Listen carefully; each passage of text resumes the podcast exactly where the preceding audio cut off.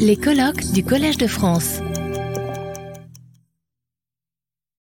Je vais avoir donc le, plaisir de, présider euh, la session euh, prochaine, euh, lors de laquelle nous allons écouter donc successivement Mireille Corbier et Alexandre Geffen. je présente en quelques mots donc Mireille Corbier, qui est directrice de recherche émérite au CNRS, historienne et en particulier dans la perspective qui nous intéresse aujourd'hui, spécialiste de l'écriture dans la Rome antique, mais pas seulement. Euh, ancienne membre de l'école française de Rome, et vous avez enseigné l'histoire et l'anthropologie dans différentes institutions, dont l'université de Nanterre et de Paris 8 notamment. Euh, vous dirigez également la revue L'année épigraphique, dont vous venez de publier euh, cet été, le, nous en parlions tout à l'heure, le, 30e numéro réalisé sous votre direction, c'est dire votre contribution à ce pan de la recherche historique.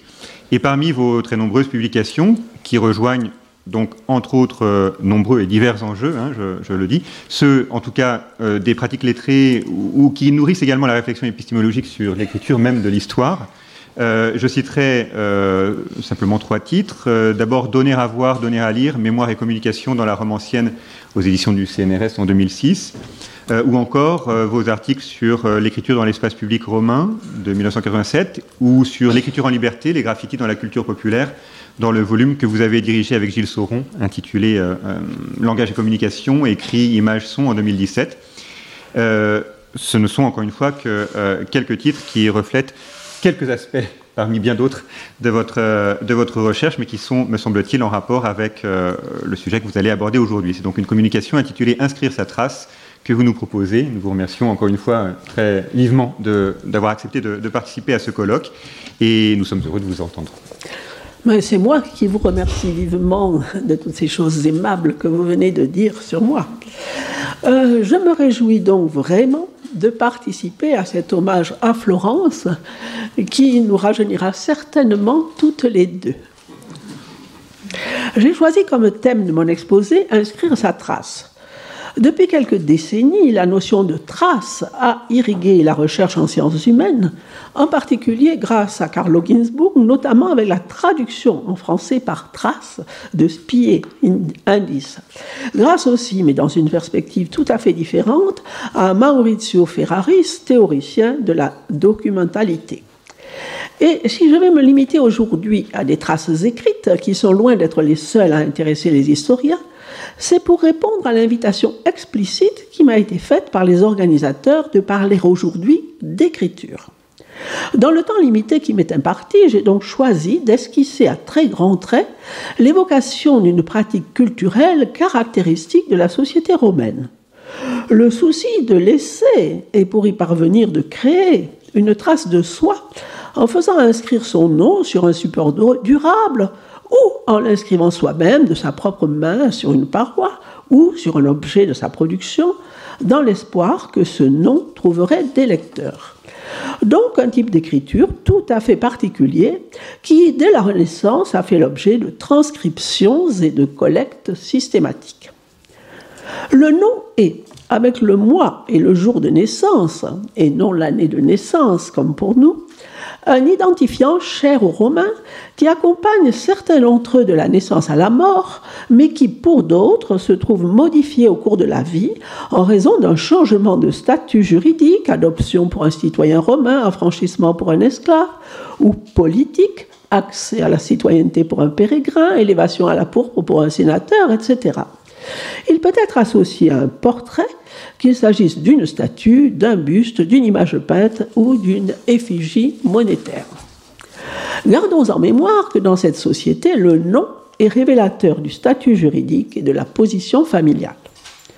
Très tôt, l'aristocratie romaine a créé l'usage du nom de famille transmissible, le nomen, qui, associé à un cognomen transmissible lui aussi, a permis d'identifier des lignées d'hommes qui, pourvus en outre d'un prénom abrégé dans les textes inscrits, sont porteurs pour la plupart de trianomina.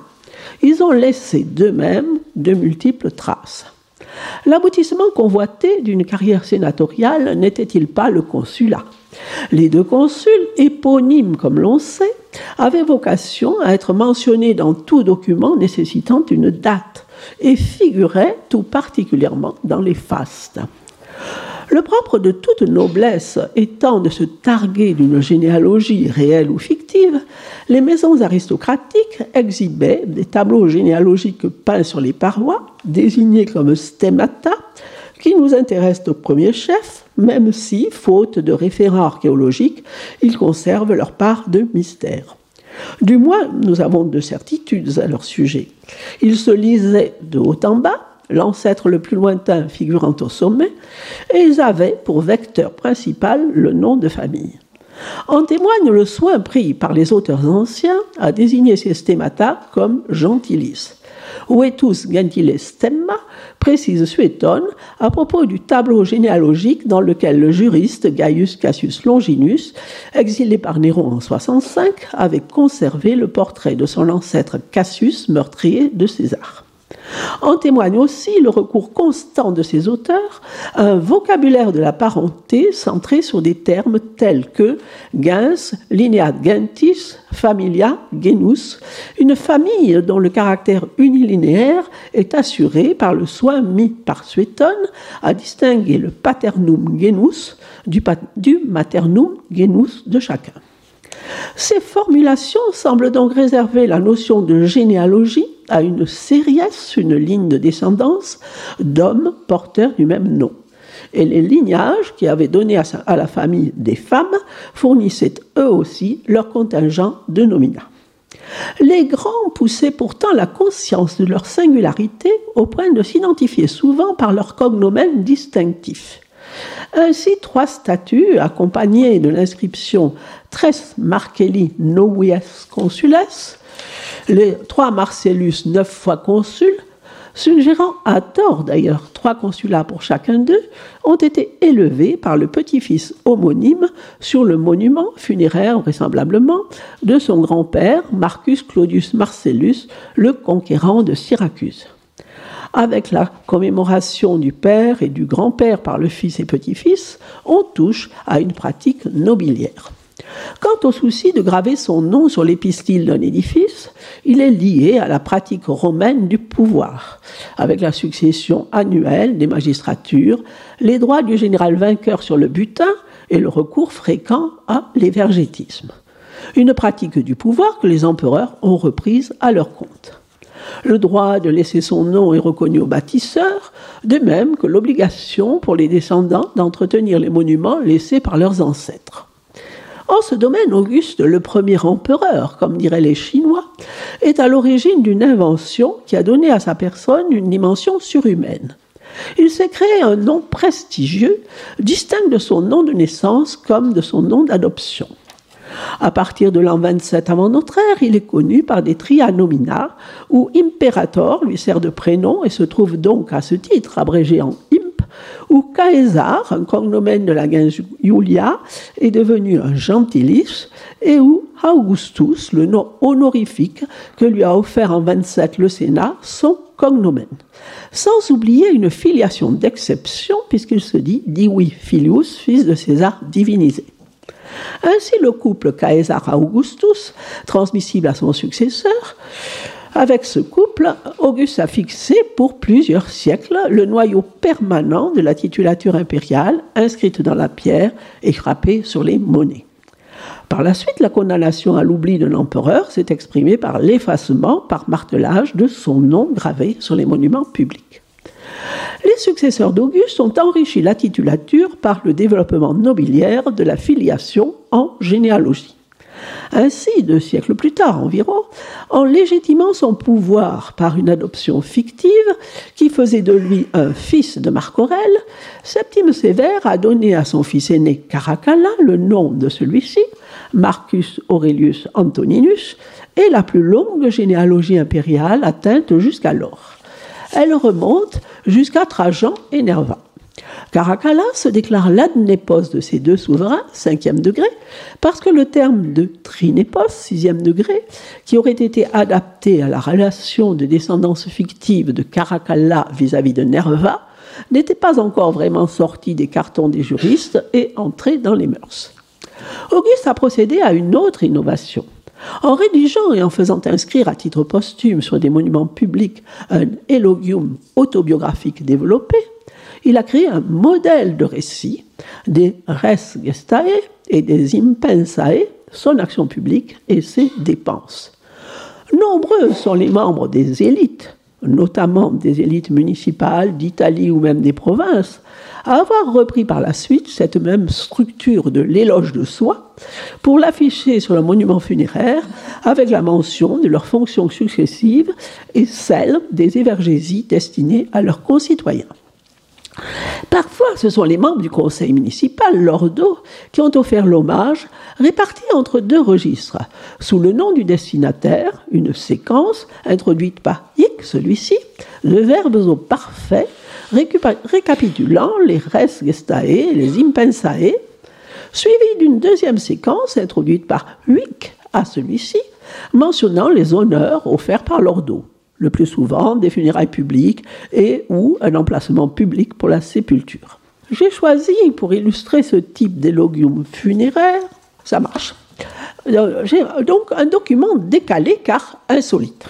Un riche affranchi d'Assise, médecin et oculiste, admis dans le collège honorifique des Sévires, Publius Decimius Eros Merula, qui, n'ayant pour ainsi dire qu'une liste de dépenses à commémorer, en a même indiqué le montant en milliers de sesterces pour chacune des rubriques, introduites par Hic, celui-ci, et mettre en valeur par l'usage des blancs dans la page, pour terminer par, vous pouvez le lire, Prédier quam mortus est, comme Monsieur de la Palisse, il a alors fait référence à son patrimoine qui était peut-être de 800 000 sesterces.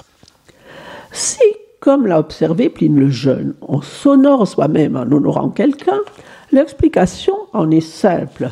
Sur une base de statut, le dédicant fait d'ordinaire graver son nom sous celui de la personne honorée. Une pratique qui ne nous surprend pas vraiment, à la différence d'une autre que nous ignorons totalement. La présence sur un monument funéraire, même une simple stèle, du nom de la personne qui l'a fait élever, aux côtés du nom du défunt ou de la défunte, et même parfois en plus grande lettre que celui-ci, avec souvent une mention redondante des liens de parenté. Le pater est identifié, père est identifié comme pater et le fils ou la fille, dans le même texte, désigné comme filius ou filia. C'est donc de ce monumentum qui invite à modérer, à modérer, à faire se souvenir, qu'il convient maintenant de parler. Les agrimensores ont identifié l'intention qui préside à la localisation d'un tombeau ad itinera publica propter testimonium perennitatis. Vous voyez ici la reconstitution numérique des stèles des Fadieni dressées le long de la route, bordant sans doute leur domaine sur le territoire de Ravenne. Cette vocation à témoigner sur la longue durée a été entérinée par le juriste Ulpien par la formule Monumentum est quod memoriae servande cause gratia existat. Les particuliers rêvent de faire construire un monument funéraire à leur nom, et c'est ainsi qu'ils imaginent leur survie. Quand je ne serai plus qu'un tout petit nom sur une toute petite plaque de marbre, écrit Properce. Sur l'épitaphe qu'ils rédigent de leur vivant, s'adressent aux passants en l'invitant à lire à haute voix leur nom pour les faire revivre un instant, comme en témoignent les instructions bien connues données par Trimalcion pour la réalisation de son tombeau. Rares sont ceux qui ne partagent pas cette aspiration. Ainsi, d'après Pline le Jeune, le grand Frontin aurait interdit que lui soit édifié un monumentum, dépense inutile selon lui, par ces mots, le souvenir de nous durera si par notre vie nous l'avons mérité. Tous n'ont pas, tous n'ont pas de res gestae ou d'impensae à rapporter. Mais l'édification d'un monument funéraire n'est pas une pratique réservée aux élites politiques. Les autres, les membres aisés de la société italienne et provinciale, les anciens militaires et le niveau supérieur des hommes d'extraction servile de Rome et d'Italie peuvent ajouter à leur nom ou au nom de leurs proches décédés des embellissements divers, des portraits de famille, un poème funéraire, un élément de décor significatif comme celui-ci, qui offre l'autoreprésentation d'un homme de culture. Ce vestige de monument funéraire en marbre assez petit c'est une urne peut-être, n'a pas conservé le nom qui s'y trouvait certainement, mais une représentation du défunt étendu sur le coude en train de lire un volume de l'Énéide. Avec le, pouce gauche, il retient la partie repliée déjà lue et il en dans sa lecture au vers 5 et 6 du livre 1 gravé sur la partie déroulée.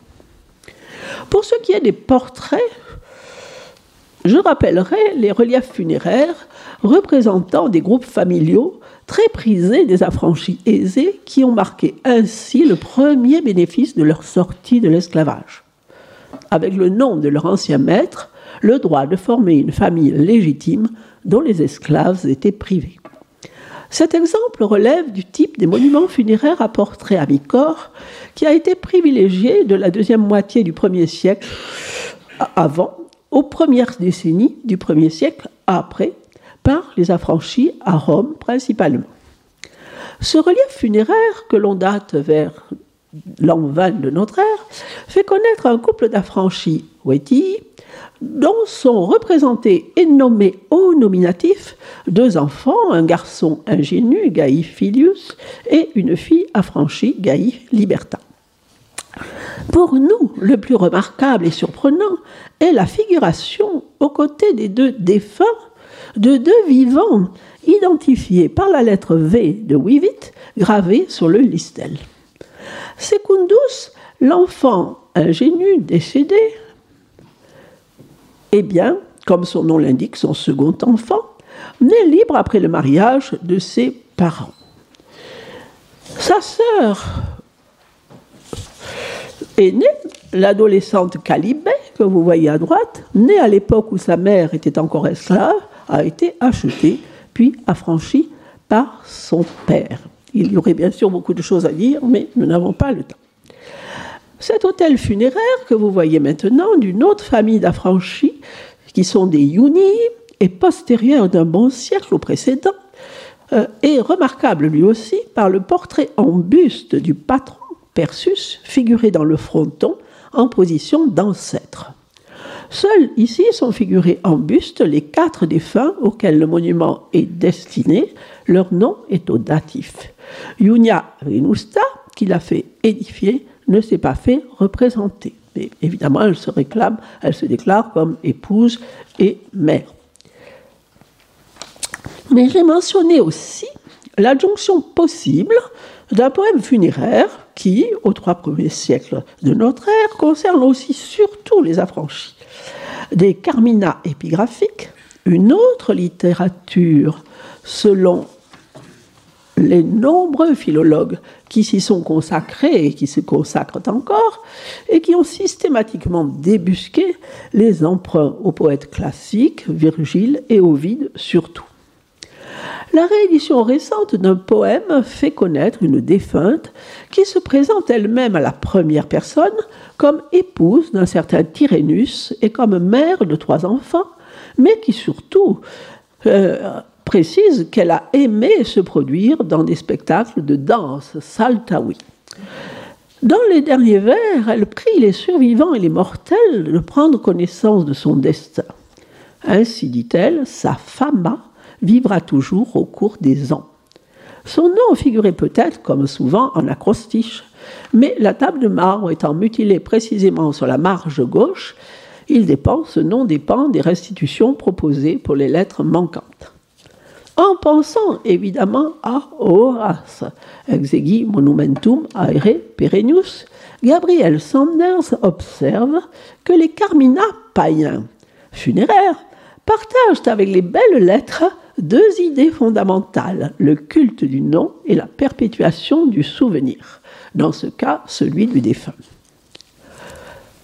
Sous le titre Vertige de la liste, emprunté à Umberto Eco, je me suis intéressé à cette pratique, la liste d'écriture et de représentation.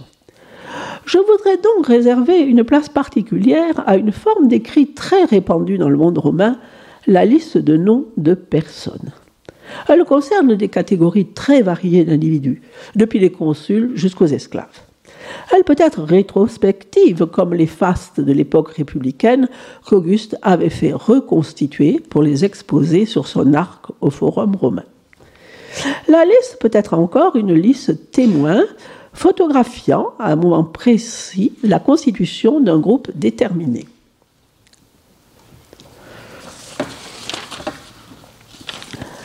Calosa, l'antique Canusium dans les Pouilles, nous a laissé ainsi un album municipal, voici le très célèbre, qui donne dans ce cas une vision statique de la composition de ces élites masculines en 223 après Jésus-Christ. Cette table de bronze offre un exemple particulièrement abouti de la représentation d'un groupe sous forme de liste. 164 noms qui correspondent à 160 personnes. On note ici le respect de pratiques graphiques avec l'alignement de la dernière lettre S des gentilis et des cognomina pour constituer une séparation verticale des champs et un usage codifié des blancs, ainsi que le respect de la hiérarchie sociale et politique des noms dans leur classement depuis les patronies jusqu'aux pédanies et praetextati. Par ailleurs, voir son nom inscrit sur l'album d'un collège professionnel exposé dans un espace public ou un espace semi-public, la scolade du collège, était un signe d'intégration sociale auquel un individu tenait particulièrement. On a retrouvé à Ostie notamment un certain nombre d'albas gravés dans la pierre qui font état de ce type d'inclusion. Chaque album comportait au départ des espaces vides destinés à être complétés, ce qui donnait au document une vie active avant qu'il ne devienne un jour une archive. Mais la liste de noms apparaît aussi dans de nombreux hommages rendus par exemple par un groupe de personnes qui se sont cotisées pour le faire. Par exemple, aux empereurs et ici par un groupe de soldats, des vigiles romains, les pompiers, qui ont affiché cette belle plaque de bronze ornée d'appliques dans leur poste de garde du quartier du Strastevere. Voici donc d'abord maintenant la plaque de bronze conservée au musée capitolin dans son état actuel est telle que l'avait fait dessiner l'antiquaire Cassiano dal Pozzo, qui a pu l'admirer au XVIIe siècle. Dans son Museum Cartaceum, son musée de papier, on voit les bustes originels de Septime Sévère et de Caracalla, ainsi que celui du génie bouclé protecteur de la centurie. Euh, son étude m'a fait, il y a une quinzaine d'années, le plaisir d'une véritable enquête policière. Je suis allé partout, dans tous les musées, dans toutes les bibliothèques, et c'est certainement une des études qui m'a le plus amusé de ma vie pour établir en fait ce que j'ai appelé les quatre vies euh, de, ce, de cet artefact, les, les, vies successives, quatre, de cet artefact inscrit que personne n'avait jamais remarqué. De toute façon, on est toujours content d'être le premier à écrire quelque chose, car dans nos disciplines, c'est rare.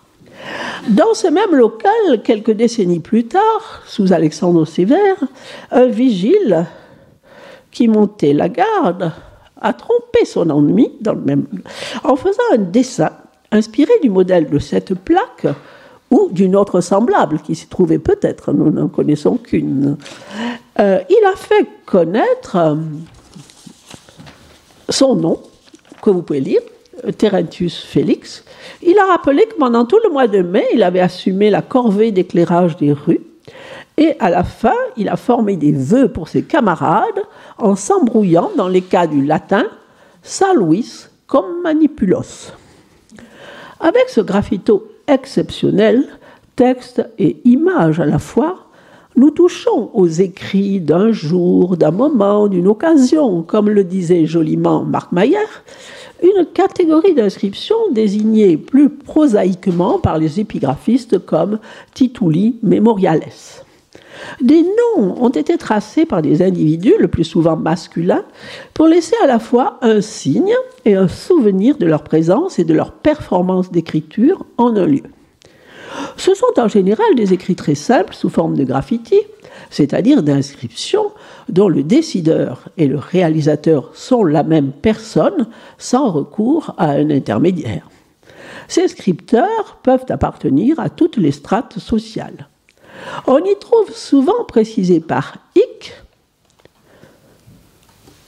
cette fois dans le sens de ici, la présence sur le lieu, comme à la dernière ligne du message graffité par l'esclave Eutychus, artisan Lanarius, sur l'enduit de la paroi de son atelier Statio, un graffito qui a été mis au jour à Canosa dans les Pouilles.